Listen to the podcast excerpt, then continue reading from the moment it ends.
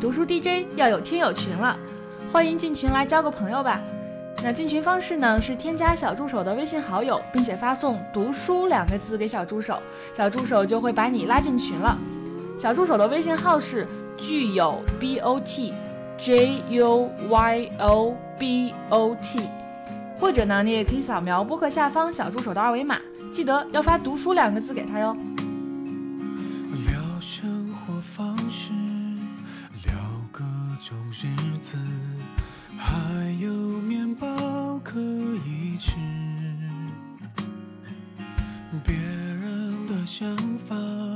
只是个想法，有好有坏，有笨有傻。啊 Hello，大家好，欢迎来到本期的读书 DJ，我是你们的好朋友张小年张琳。那今天我们依然是啊、两位老朋友，还打招呼吗？别打了吧，要不 Hello，大家好，Hi, good evening。我没有，你们为什么不加快更新那个花絮呢？我觉得很有意思。你说顶楼吗？对啊，还有下集吗？因为有人在评论区里说，具有还是希望具有文化，坚持文化方向。众口难调嘛，对，众口难调啊，众口难调。百口莫辩。不，我现在觉得搞笑是一种极其稀缺的天赋，就是能把人逗笑。所以当然了，对啊，就张琳，你这个还可以再开发一下，丰富你的这个角色品类，我再能扮演个啥呀？什么都可以啊。你看看我，我不是最近看第十一回嘛，那个周迅演了个。中年妇女，然后是个悍妇，天哪，这个以前的那种冰清玉洁的气质一点都没了，然后演的特像，勇于挑战自我。你在暗示我让我去演一个悍妇？你都可以试试嘛。我觉得这是我小的时候就很崇拜演员，我觉得演员能够不停的体验别的人生状态。后来发现那是一件非常非常哦难的，事。所以说，自从我演了顶楼之后，我觉得我的演艺生涯迎来了高峰。这是我之前在话剧在清华话剧队演戏的时候，从来没有这么多人夸我演技好。你实在太像那个钱老师了，以至于我在看大结局的钱老师的时候，觉得他很像你。天哪这，个我的高颧骨终于有了用武之地。我觉得你那个你那个扮相就是让人你不说话，你只做表情就已经很搞笑。天哪，这到底是夸还是骂？来吧，让我们进入今天的投稿。朋友们，大家好，我是洁白妈。那今天我想推荐的书叫做《秋园》，作者呢是一位六十来岁的女儿。其实拿这个身份去定义作者，我有点的纠结，因为我又觉得女性的一生本来是有很多身份的。但是，呃，这本书呢，它就是作者他以回忆的形式记录了他母亲和他们一家人，基本上从一九四零年到一九八零年这样一段风雨飘摇，然后比较艰难的时代背景之下相互依偎的故事。书中的简介是说，像水中的浮木般挣扎求生。书里的母亲就叫做秋月。我读的时候就觉得，哇，这名字好美啊！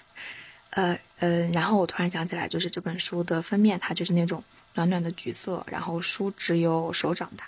然后看着的时候，我就觉得这整本书不看内容，单看封面什么的就已经很幸福了。然后秋园呢，如果读完这本书之后，我要选取他比较幸福的情节，比如说他幼年的时候家境尚可，然后能够被开明的父亲送进那种新式学堂去受教育，然后她成人之后能够碰到当时还是军官的丈夫，像对待一个妹妹一样的愿意去照顾她。然后秋园的一生有五个孩子，暮年的时候可以和他们一起坐在庭院里赏花，他有一个大院子。然后他还读书识字，当过教书先生，气质非常的优雅。后记里也说，她看起来和一般的乡下老太太不太一样，但是毕竟这本书它要写的是一个女性的一生嘛，所以也不全是幸福。秋园她在十二岁的时候就失去了父亲，结婚之后跟随丈夫回了乡音老家，一家老小的生活也曾经困难到需要她出门去讨饭，两个孩子也不幸夭折。在她四十八岁的时候，丈夫饿死了。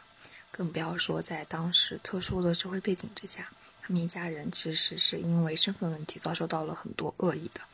然后书中的时时间线其实是很长的，我在阅读的过程中是注意到秋园的一些遗憾，一个是大儿子他参军没能去成，然后远赴东北为当时的重工业想要做出贡献。也因为秋元觉得家里如果只有我一个人的话，那我实在支撑不下来，需要长子在家，所以才没能去成。然后三儿子初中之后就没能在母亲身边生活了。女儿之话幼年的时候，她没有太多受教育的机会，这些让作为母亲的秋元，我能读出来，她是有一点亏欠的。其实所有这些，在我们事后看来，都是大家庭处于困境之下，每个人他为家庭做出的退让。但其实我们只能回忆，只能作为局外人去说一些大道理，这些都是改变不了一个母亲心里对子女的亏欠的。所以我也能在后面读到，一直到邱元八十六岁了，他都还在为能够少打扰子女而努力。也说过。我已经耽误了大儿子那么多，不能因为我让他连教书的机会都没有。然后我是觉得书中有几段描写挺不错的，比如他有一段时间大儿子是在洞庭湖去教书，但是那边发大水了，然后秋元非常担心自己的儿子，就裹着小脚步行两百里去找他的儿子。书里写道：秋元一直走到月亮从云层里钻出来，清冷的月光照得大地一片惨白。星星越来越多，密密麻麻的，好像蚂蚁在打架。秋园茫然四顾，万籁俱寂，看不到尽头的河堤上，没有房屋，也没有人烟。嗯，反正我当时看的时候就觉得太孤独了，他还要承受对儿子安危的担忧。但是作为一个母亲，她又太有力量。那书里呢，还有一段是描写到了秋园的丈夫，他是说，人寿死了，尽管他早已做不了什么。但他仍是尊威严的守护神，守护着秋园和这个家。没有人寿的家更显凄惨，空落落的三间破瓦房，仅留下片摇摇欲坠的门板。看了这一段，其实我也就理解了为什么在作者作者的回忆中，即使父亲他没能够使家里的生活更好一点，但他永远是满怀着崇拜与依恋的在回忆父亲。可能是因为，不对，就是因为。精神力量就是这个父亲他带给子女以及秋园的巨大财富。嗯，然后呢，书里还有一段交友交友信，我觉得挺有意思的，是秋园的女儿知画在上学的时候，一位爱脸红的小徐老师写给知画的。小徐老师他因为害羞，就把信夹在书里，然后顺门直接丢进房间，上面就写道：“我想和你交朋友，也想帮助你，使你幸福，盼望你的佳音。”后面他又说。我等你，我们都年轻，可以先把这件事藏在各自的心里。我读着就觉得很真诚，很纯粹。嗯，就像现在不太会存在的爱情。然后还有秋元，他会在给大儿子的信中一次次写说，五年之后我们全家团圆。而实际上呢，秋元他在湖北生活了二十年，最后才回到老家。那么他的五年就只是一个母亲的期盼而已。其实当时就是时间一往前走，谁也决定不了自己的命运。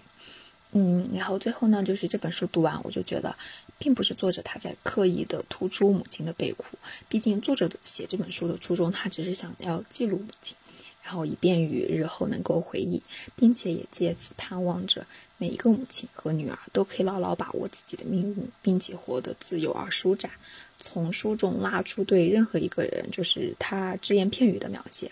其实都发现他的命运都充满了不确定性，比如大家还会读到一对祖孙冰桃和他的爷爷等等一些人物。总之就是人生长着呢，呃，然后我觉得呢，这就是小说嘛，他给我的感觉就是小说它并不会像励志读物一样，非要把我从地板上拉起来，然后让我去跑，然后也没有像哲学一样得让我很慢的思考，而是像一个朋友一样。跟我一起躺下，然后去给我看啊，别人的一生是这样过了，再想想办法，可不可以投射到我的生活中，给我一点力量。然后最后就是，至于作者他到底是秋园的哪个孩子，一定要看到书的结尾才会知道。我在看的时候也一直在猜，然后就希望大家感兴趣的话，可以去看看这本书，只要一个闲散的下午，时间就够。哎，我很好奇，这个书里面有写他，就是他的孩子对跟他的互动吗？有啊，有啊，非常多呀。这基本上后半部分就是他跟他五个孩子，有一个是中学毕业的时候掉到池塘里边淹死了，就是当时他已经从湖南改嫁到湖北了，嫁给了湖北就是一个村里边的类似村支书那种人吧，嗯。叫王成王什么恩好像，对，对他也挺好的，对，就当时其实已经过得还不错，然后当时唯一带到湖北去的这个小小儿子就淹死了，然后他从此就身体也不行了，精神也垮掉了。然后后后面那个他改嫁了这个人也死了，他又天因为他在湖北一无所有，他又回到了湖南。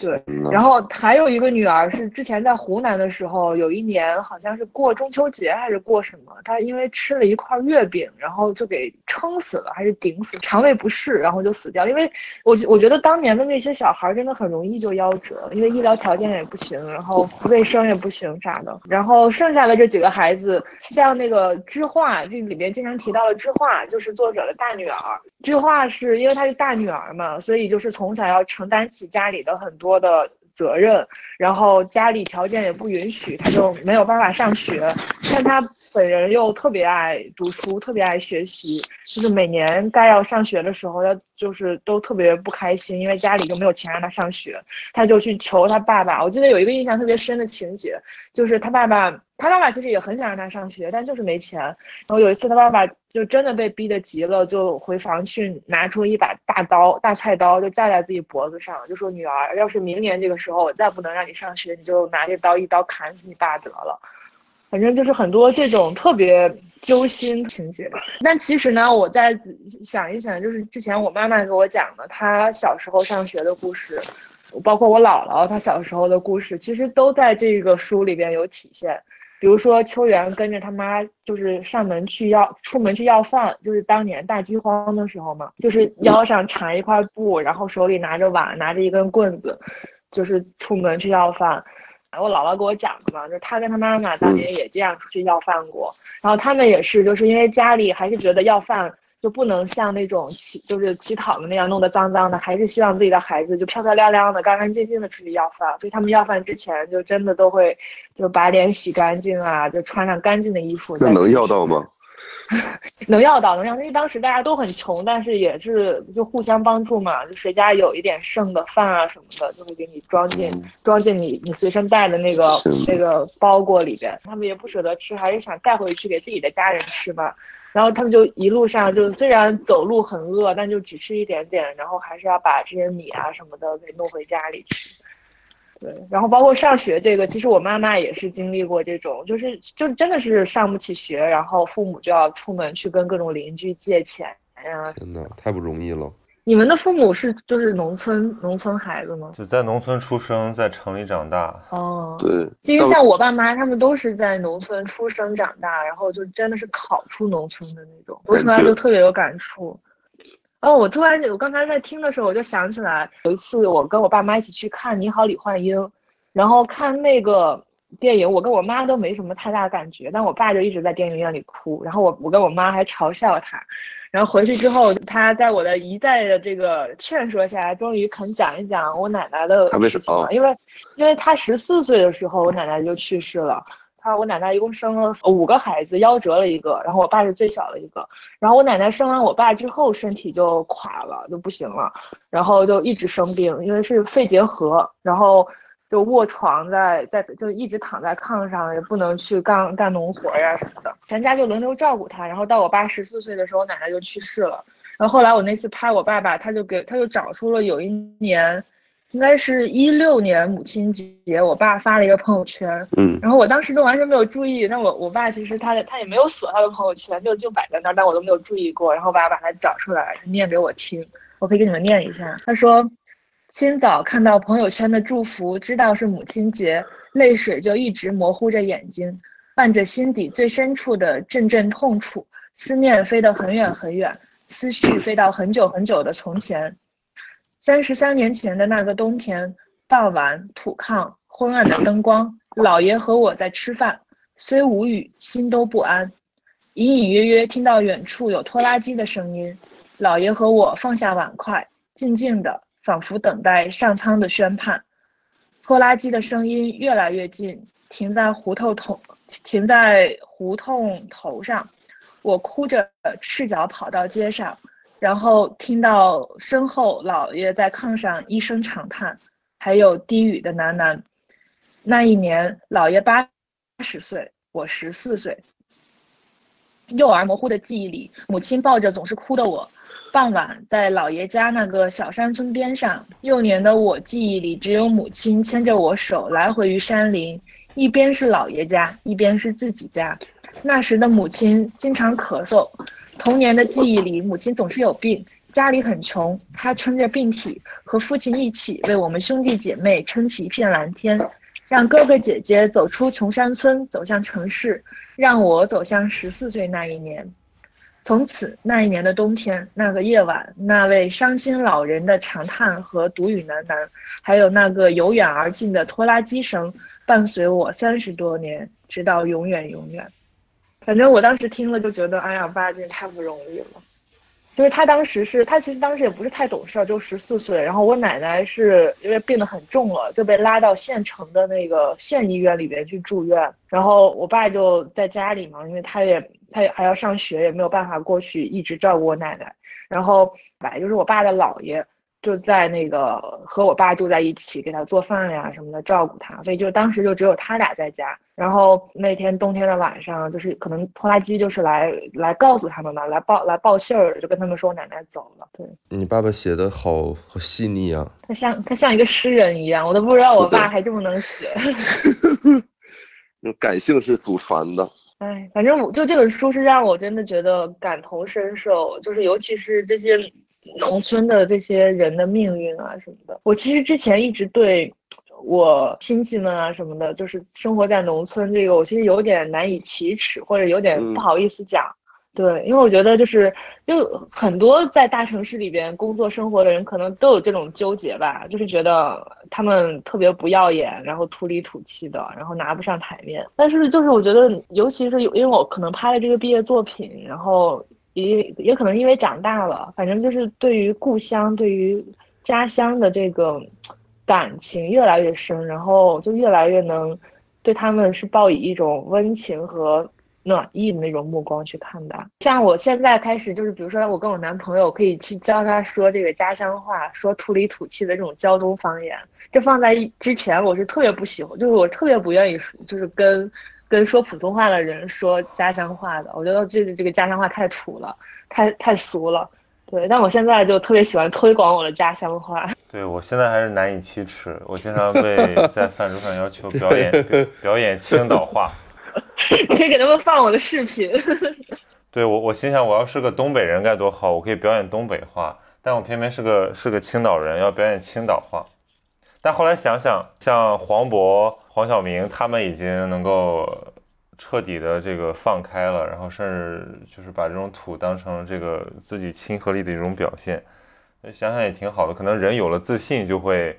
就会愿意接受自己的过去，甚至是比较不堪的过去，而且这个反过来能增加他们的光彩。我就之前我我记得我小时候看球啊，就是看 NBA，呃，就当时看到一。一种现象，NBA 球星很多黑黑人嘛，他们其实就小时候特别贫苦，然后很多人呢就喜欢在自己成就了之后，呃，就是来讲自己小时候那个苦难的故事，就是包括后来我看过一个最感动的是那个杜杜兰特在发布会上讲他妈妈，他妈妈在底下坐着，就是说这个女女性多么伟大，一一个单身母亲带着她和弟弟，然后就是激励她怎么怎么样，然后。乍一看都觉得挺感动的，后来仔细一想，觉得说确实是因为是他们成功了，对，而且他们这样讲出来就会变得非常励志，会激励到很多年轻人的这种穷苦的孩子，然后让他们，呃，就是我觉得我觉得会有一些那个自豪感吧，或者说是对自己童年的那种自卑心理的一种弥补，挺微妙的。刚才曹宁说起那什么，我还在想什么时候曹宁可以用用山东话讲一期读书。不是，关键我。我我是确实从小就不是很喜欢说青岛话，然后我这个现在就是我回家已经就是如果不是住个好几天，我我都找不着那个味儿，你知道吗？我就在家说普通话。对，哎，我跟你真的不一样，我跟你就是我一到。我一到家里面，我就立刻大讲山东话，我就觉得哇，太爽了，就终于可以大讲山东话了，就是觉得特别释放，特别开心。我在上学的时候还羡慕人家那个什么，就是川渝地区的同学，这个一扎堆就讲这个四川话，呃，他们就觉得特别。好听，包括什么上海的同学，也就是平时没事讲上海话。我这就讲到那个呃，之前不是解说过那个那不勒斯四部曲，还有那个回归故里，其实那里面都有这个这种成分，就是这种出身。其实也不是贫苦，就是说你你毕竟是后来你的生活变化了，你有了这个所谓丰富的阶层生活，就是大城市或者说那种这个上层阶级，他们也有一套偏好。那你说他们的那个东西就一定是好的吗？也也未必。那但问题是，这个已经实现这种上升性流动的人，他就会很很很耻于就是接受自己那个过去，就是这个就以口音为代表嘛，就语言是真的方言是非常非常有有辨识度的一个事儿。哎，我们怎么扯到这儿来了？我们怎么怎么在说说这个？哎，我觉得这个，我觉得这个书是不是给你的一个点，就是在于他非常真实的面对了这种过去的生活。嗯，对啊，对我对我来说的点是这样。然后我觉得他写的这些东西都是之前我妈妈、我姥姥、我爸爸给我讲过的他们的生活。然后我觉得哦，终于有一本书来写这个了。可能上一本还是还是《平凡的世界》，就上一本让我爸妈觉得特别触动到，就简直是在写他们的是《平凡的世界》。然后隔了这么多年，就终于有一本书，再能讲一讲他们那那波人的故事了。而且我觉得这个书，它不是说他一味的在写大悲，在写那些就是穷苦人民的穷苦生活，他其实是在写，就是这个家庭经历一些不好的事情的时候，那你不你会发现他不是说在一味的写这些人歇斯底里的痛苦了，就完全当了，他会在这个故事过程里边，就是又又有一些温情的东西在，比如说他们一家人是怎么相互扶持的，这个邻居是怎么帮助他们的，或者有什么突然来了一个好心人是怎么对他们。是以是以这个善意的，就是它其实是一个非常细腻的，然后非常复杂的一个故事。对我觉得这个是它很迷人的一个点。然后他的语言其实也很好，我有有点不太相信这是雅本芬写的处女作，但他确实是他的处女作。但我觉得他的语言什么的真的非常的好，文字真的非常的优美简洁。就是完全没有接受过这种写作训练的人，他靠着自己这种。天分或者说那种生活的感觉写出来的东西，我我看这个书最打动我的就是，我就会觉得说，天哪，这个简直就像，就我们自己身边的老人，就是说像它里面提到那些事儿，对吧？就是那些呃，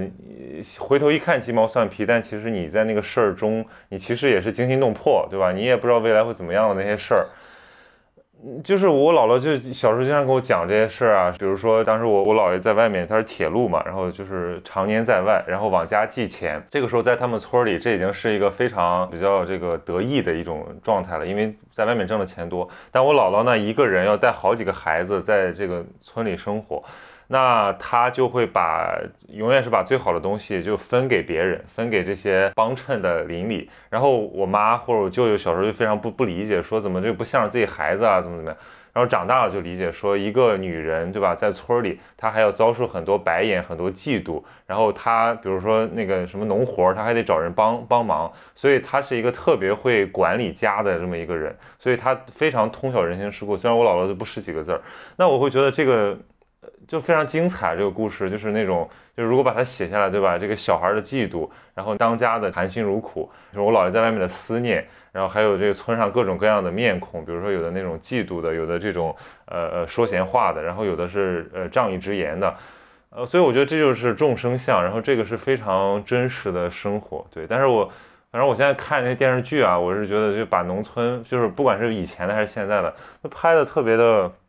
就是特别的假，你知道吗？就是真正过生活的人不会那样讲话，就是那那个那个话说的，就是让你觉得说他们在他们在演什么，对吧？然后你就根本根本就不想看了，对吧？可能最近什么那个山山山海情是吧？好像大家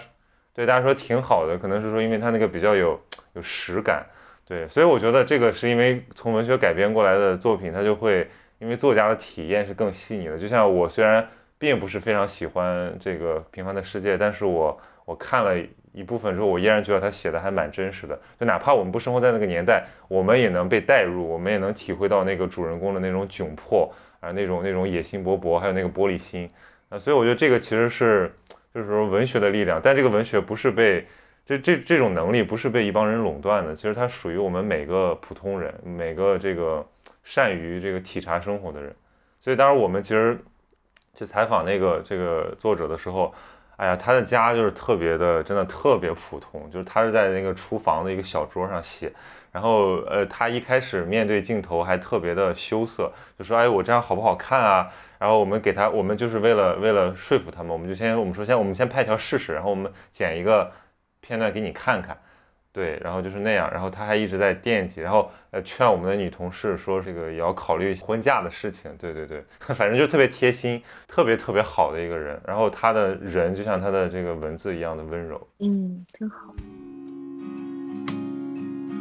聊生活方式，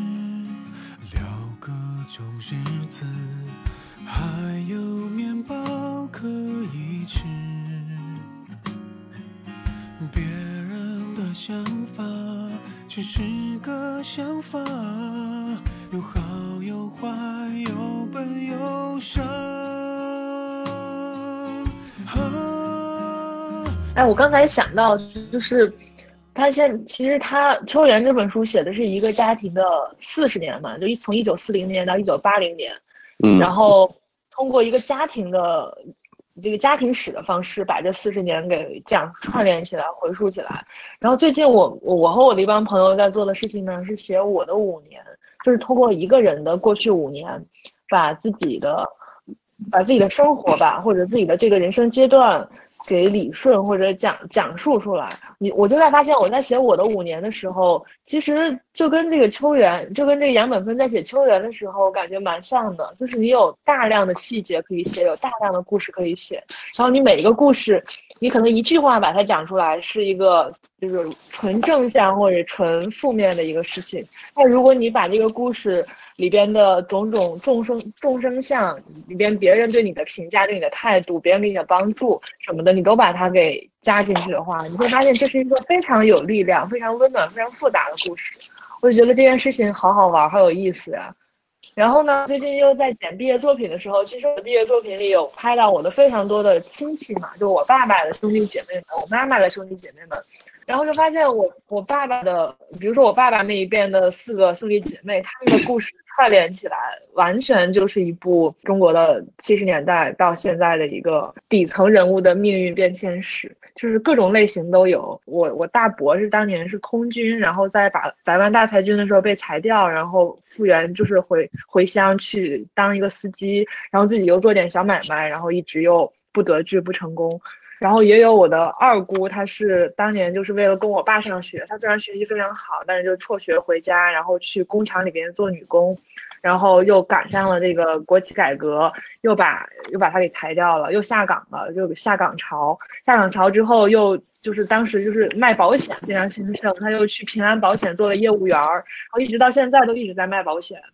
等等，就是非我的感觉，我的每一个亲戚，他的身上都印证着这个这段时间、这个时代发生的种种种事情，在个人身上得到了一些印证，然后就觉得非常的有意思。嗯，你们的那个《我的五年》会出版吗？可能出版了事儿就大了，里边太多别说哦这，个下学的东西了。我还我还我还想说出版了有人看吗？没想到是出版了就变成大爆料了。我跟你说，出版出版了，绝对绝对是爆款。哎，这让我想到那个就姜文在电影里的那个话，说正经人谁写日记啊？我今天上午还在想，就是我今天上午我又花了很长时间起床，就是我又我又在想说，哎呀，我不想起来，然后就躺上这个床上刷 B 站，然后最后好不容易起来了，然后非常快速的进入了状态，就把房间打扫一下，然后该该该回消息回消息，该做计划做计划。然后我发现其实这个生活就是你一上手之后，它就也没有什么难的。但是为什么我们现在都有畏难情绪呢？对边都有拖延症，都不想起床，晚上不想睡觉。然后我就在想，嗯，这一定是因为我很久没有写日记了。因为我以前坚持每天写日记，其实我我后来发现啊，那个那个功能它并不是因为。呃，我要记录下我这一天多么的缤纷，多么的繁繁忙，多么的呃有光彩。其实我一般以前写完日记，我都会我都会有点忏悔的感觉。我说啊，你看今天又忙了这么多事儿，然后其实有些其实完全没有必要，或者说其实应该克制的。其实我我觉得我写日记的功能就是提醒自己过得简单一点，或者说能够认清。呃，什么是你想要的那个生活？然后每天提醒自己，牢牢把它抓住。后来我发现，就是写日记变成一种规劝，就是你在好像就在做做忏悔一样，就每天来来检视自己的生活，不让它像水一样这样这样滑过去了。但是我又最近好久没写了，所以就会出现这种很混乱的感觉，就是感觉好像，哎，怎么突然就四月份了？就是就会出现这种，就是说不知道你的时间去哪儿了。然后，对对，其实对过去几年也是这种感觉，就是你觉得时间过得好快，呃，但是你有的时候会在某个不经意的瞬间，比如说晃神儿了，或者说呃来到一个新的地方，你会突然。沉浸在回忆当中，可能有那么半个小时或者十几分钟，在那种时候，你会觉得好像自己是真的活过的。可是平时我们的日常生活没有给自己这种回忆，或者说去去去去反思的时间，所以我觉得为什么我们看这种东西觉得特别的精彩？其实他那些事儿吧，都是一些生活的小事儿，而我们每个人都经历过这种事儿。那我觉得就是因为我们每个人其实缺乏一种能够。沉浸在自己往事的那种那个过程，然后其实我觉得那种沉浸是有帮助的，就是它其实让我们可以认清自己是个什么什么样的人。那否则一个人永远只向前看，对吧？永远只想着说，哎，我要继续弄，那欲望是没有止境的呀。那永远你想要更多更好，呃，你我然后我最近看到那个，我不是在微博发吗？我那个我表哥翻出我以前就他以前用一个很小的诺基亚拍的那些那些照片，他说这个叫什么？呃，数码包浆，就是说那那个时候那个镜头的像素就那样，那可能就是什么三十万像素吧，对。然后哇，我一看当时，我就看当时我我我有一个我有一个暑假是在在农村过的，我是去回农村学自行车，然后我就在农村住了一个多月，然后。就每天就是顶着大太阳去骑自行车，然后下午了好像还下河游个泳什么的。然后看到当时读的书，一本《呼啸山庄》，对吧？我现在记得特别清楚，哈尔滨出版社一个特别烂的译本，就是反正不是那种很好的、很很很装帧精良的。然后看得我如痴如醉。我那个是初初一左右，哎，我现在想起来就是仿佛都在眼前。然后他我看到这照片，我又我又沉浸在往事里面，沉浸了几十分钟。然后回来想想说。其实应该，就如果每次都这样的话，就是我会觉得很感恩生活。就是其实你也也没什么，对吧？就是你那些烦恼什么东西，你跳出来看就好了。如果你钻牛角尖儿，你就觉得哎呀郁闷啊，什么没劲啊，或者说怎么怎么还得不到啊那种那种状态，其实现在想想就特别的短视。如果你如果我们能把视角拉回过去，我们也能把视角拉回将来。我们想想，如果十年后的一个自己看着我们现在忧心的那点事儿，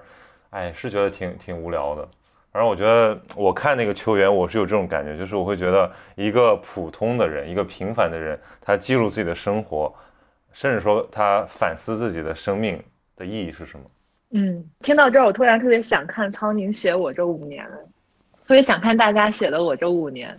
我我我其实曾经有过一个想法，我想把我的五年发在微博上，然后也邀请大家来我的。去聊天室里边写自己的五年，然后我们跟那些陌生人互相看彼五年，应该也蛮有意思的。你们那个我的五年是就是什么都写吗？对我有一个最大的感受就是，其实每个人写我这五年的时候，你什么东西是你敲下了却又删去的，这个是特别妙的一个东西。就是我我会特意的去留意我我敲下了却又删去了一个什么东西。哇，我觉得这个太微妙了。然后我我跟别人聊，就跟其他写我这五年的，呃朋友聊起来，就发现这个真的是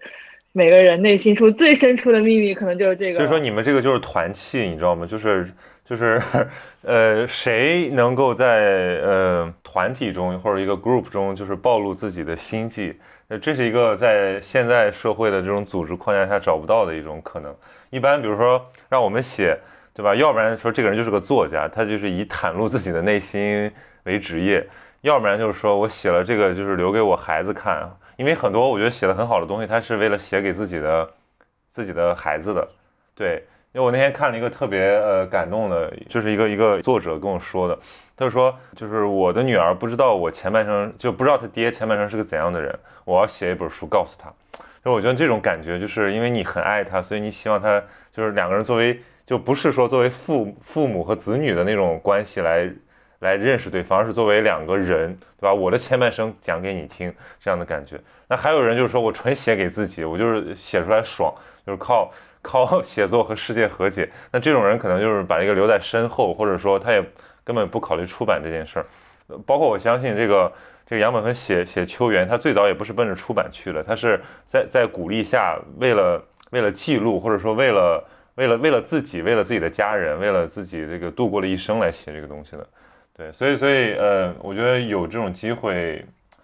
能这种反思，其实还蛮蛮好的。嗯，对你刚才说的，我觉得触动特别大，就是因为我刚才在写毕业论文嘛，就是我的毕业论文肯定就是我的那个纪录片的作品分析，然后我就写到一个，就是我也曾经纠结过，说这个东西它是不是。它其实是一种私影像嘛，就是类似于这种家庭纪念影集的一个东西。这种私影像，你把它拍出来、剪出来，是不是对观众不负责任的？就是你有考虑它的观赏性吗？其实我一直在想过这个问题。但其实就像你刚才说的，杨本芬在最开始写《秋园》的时候，他可能也并没有把这个当成一个要出一个出版物去写，他只是单纯的希望记录下什么，留些留下些什么。但其实我这我回溯我拍这个东西的时候的初心，就如果我其他的目的什么都不达成，我只要达成一个目的，那肯定就是我希望通过，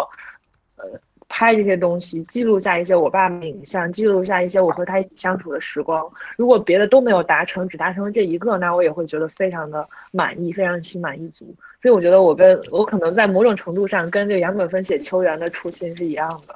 这跟我们做播客聊自己的事儿不是一样的心理吗？对啊，对啊。快，英男说说你有什么记录生活的方式？我在看张琳发给我的《我这五年 》，这个是不是非常厉害？是的，我觉得这个你发现你在你在其中扮演什么样的角色？我没有我没有在其中扮演角色，不是张琳发给了我，张琳非常鸡贼，发给了我一个别人的。他，我觉得就是我看他这个《我这五年》，我觉得就是无论你的文笔如何，你的那个就是什么有有没有什么描写啊、修辞啊这些真的不重要，而是嗯我觉得这个前提是在于互相呃大概熟悉或者认识，这样的话，你其实能够从他的这五年他的笔触里面，因为我觉得文字是最能够反映一个人的性格和心境的。就你，嗯你能够通过他字里行间散露出来那个气质，能够 get 到他内心是什么样的。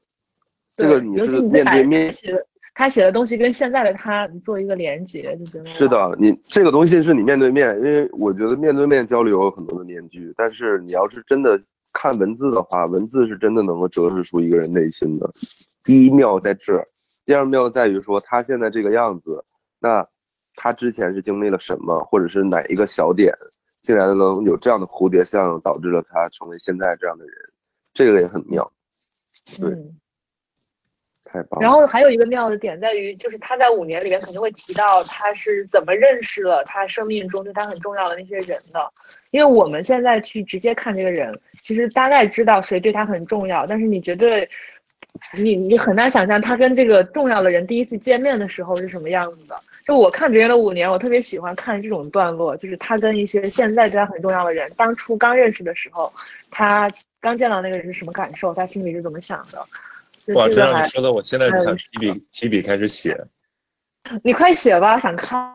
会有会有我的一席之地吗？嗯，会的。我们，你记得上次我教我教你和你还记得吗？就我们很久之前第一次见是拼了个局，我叫了另一个我的学长，对吧？然后我们我们还是青岛老乡，对吧？当然他是五十八，然后那是一个有略尬的局，就是聊的什么完全忘了，而且好像你跑来很远，然后他好像很忙，怎么怎么样的。然后后来我们那个群就再也没有活跃过，天呐，我才认识你两年了，感觉好像认识了我半辈子一样，对吧？对我怎么觉得 好像认识你很久了？对吧？因为我们每天都在谈，每周都在谈心。我们我们也我们也像一个团契一样，我们通过做节目的方式，对吧？就是还不仅自己自己输出，还把这个东西散播出去。对，哎，不如我们三个也做一个我的五年得了。前半部分是英男朗诵他的五年，后半部分是我们来点评。天哪，我的五年也不能公开发表。对，聊生活方式，聊各种日子，还有面包可以吃。别人的想法只是个想法，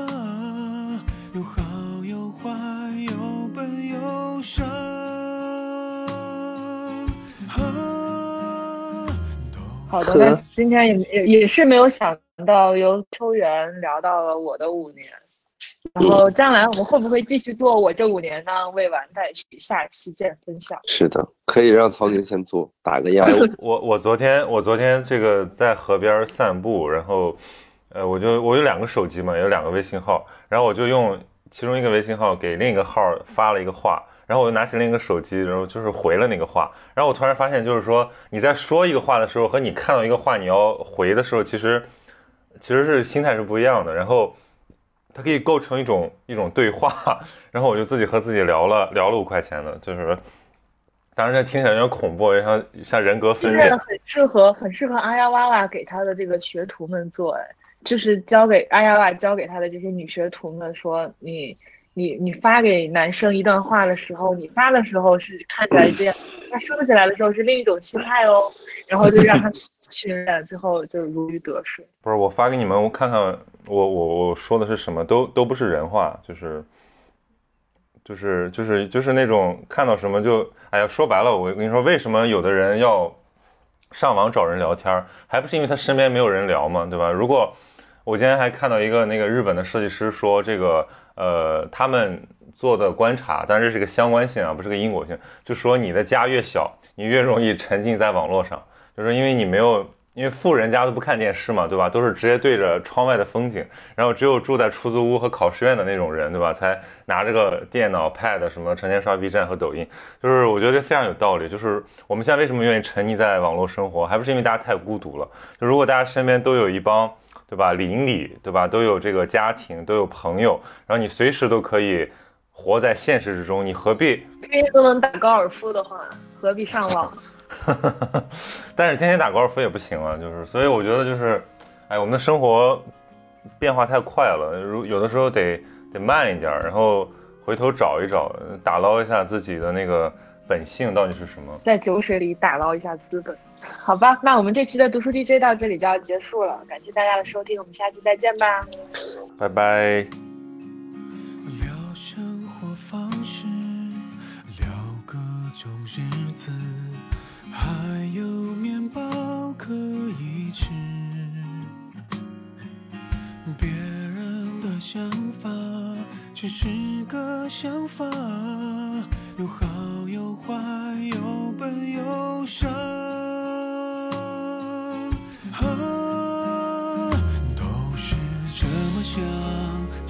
想，这么想，可以看起来不伟大，却要善良，要尝过时间给过的挫败，才能够变得坦然。都是这么想，这么想，这么想，可以微笑着自弹自唱，保持勇敢。也许有一天能遇上几个能